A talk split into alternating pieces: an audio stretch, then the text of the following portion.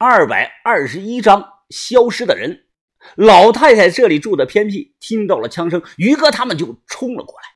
把头着急的吩咐道：“快，文斌啊，你和亚仔把那个人处理一下。云芳，你赶快背上元宝背回去。”急匆匆的跑回院里。泡菜妹看到上半身不断滴血的元宝，吓了一跳，啊的一声尖叫了起来。在这安静的晚上，听的是格外的响亮。闭嘴！你叫唤什么？小轩眼神狠厉的瞪着他。泡菜妹立即双手捂住了自己的嘴巴，把元宝放在床上。枪伤怎么敢送医院呢？小轩是帮忙包扎。怎么样？你不是会包扎吗？我手上沾的都是血，着急的问道。小轩紧张的出了汗，手忙脚乱的大声说：“我是会，但是不行，我止不住血，也也不会取子弹啊。”这个时候啊，我看见元宝胸口起伏，他脸色已经开始发紫。我我可以帮忙。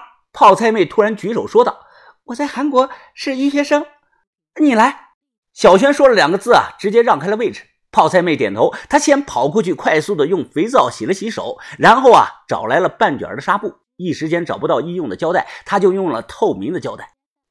她先让我把元宝扶了起来，然后啊，捏开元宝的嘴，让我用手捏住元宝的舌头，使劲的往外拽。我不懂是什么意思，但情况紧急，只能照着做。一拽舌头，我发现元宝的胸口起伏没那么剧烈了。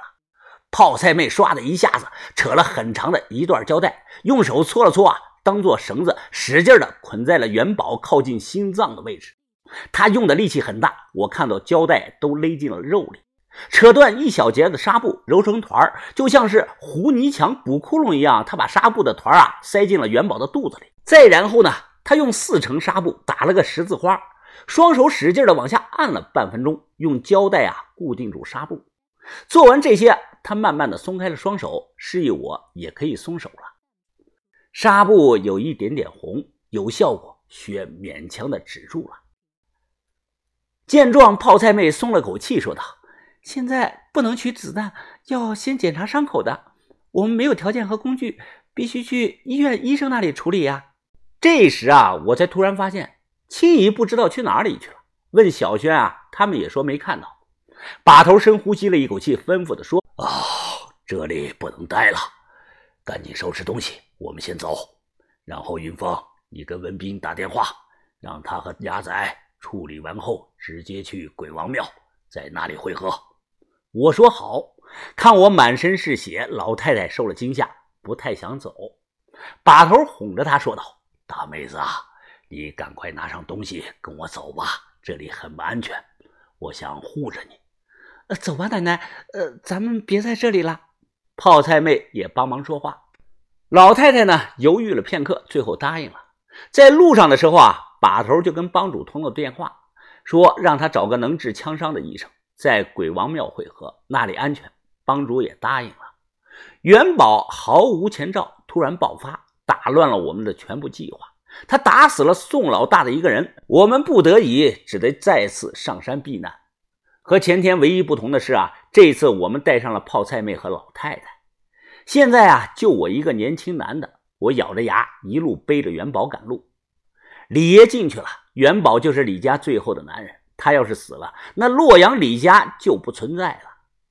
三个多小时后，到了鬼王庙，帮主脸色古怪，见面就说：“王八头啊！”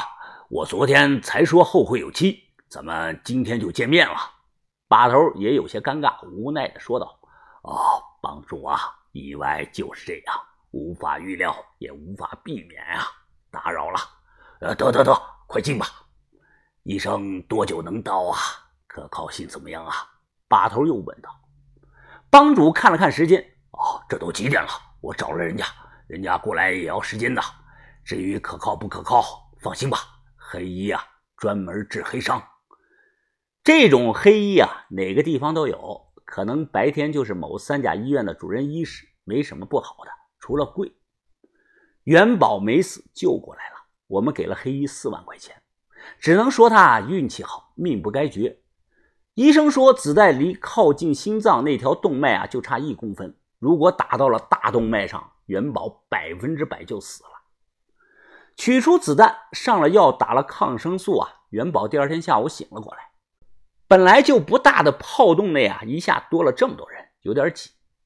元宝的肚子上、肩膀上包着厚厚的纱布，他就睁眼看着洞底发呆，喂东西就张嘴，叫他两声呢，他也不说话，似乎一夜之间成了哑巴，也不叫我兄弟了。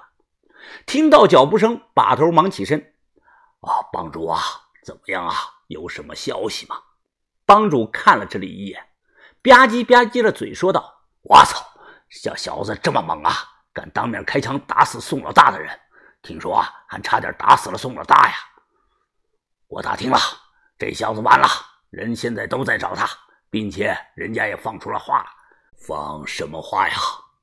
帮主指着元宝说：“啊，谁要是提供他的消息，给五十万现金。”哈哈，说的我他妈都快心动了。哎，帮主叹了声气，不管怎么说呀。我看出来了，这小子是李家的种。这一次不孬，王八头啊，现在不可能和解了。你们要有个心理准备啊！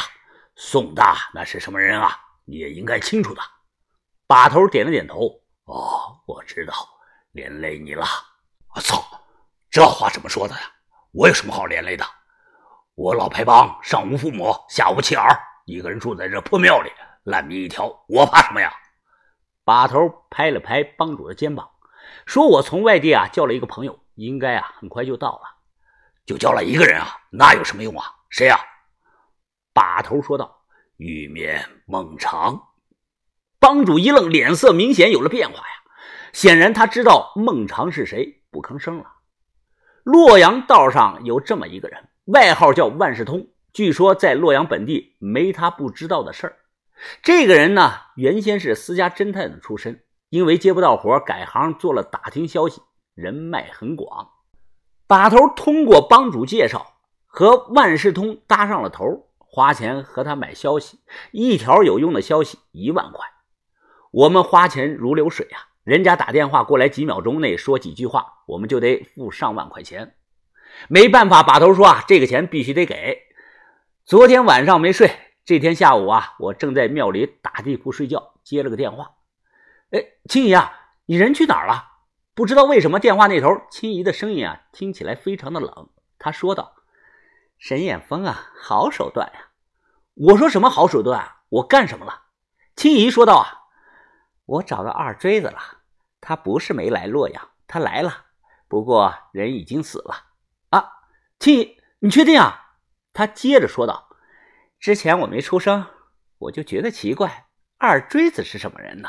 我最是清楚了。你们现在应该很高兴吧？毕竟那么多钱。说完，他便挂了电话。我一头的雾水。我为什么会高兴呢？现在这个处境，我高兴个屁吧！猛然，我回头看过去，把头双手背后，正在抬头看着邙山日落。淡红色的晚霞照在把头的身上，让他的侧脸看起来是棱角分明。只是啊，从我这里看过去，多了一处阴影。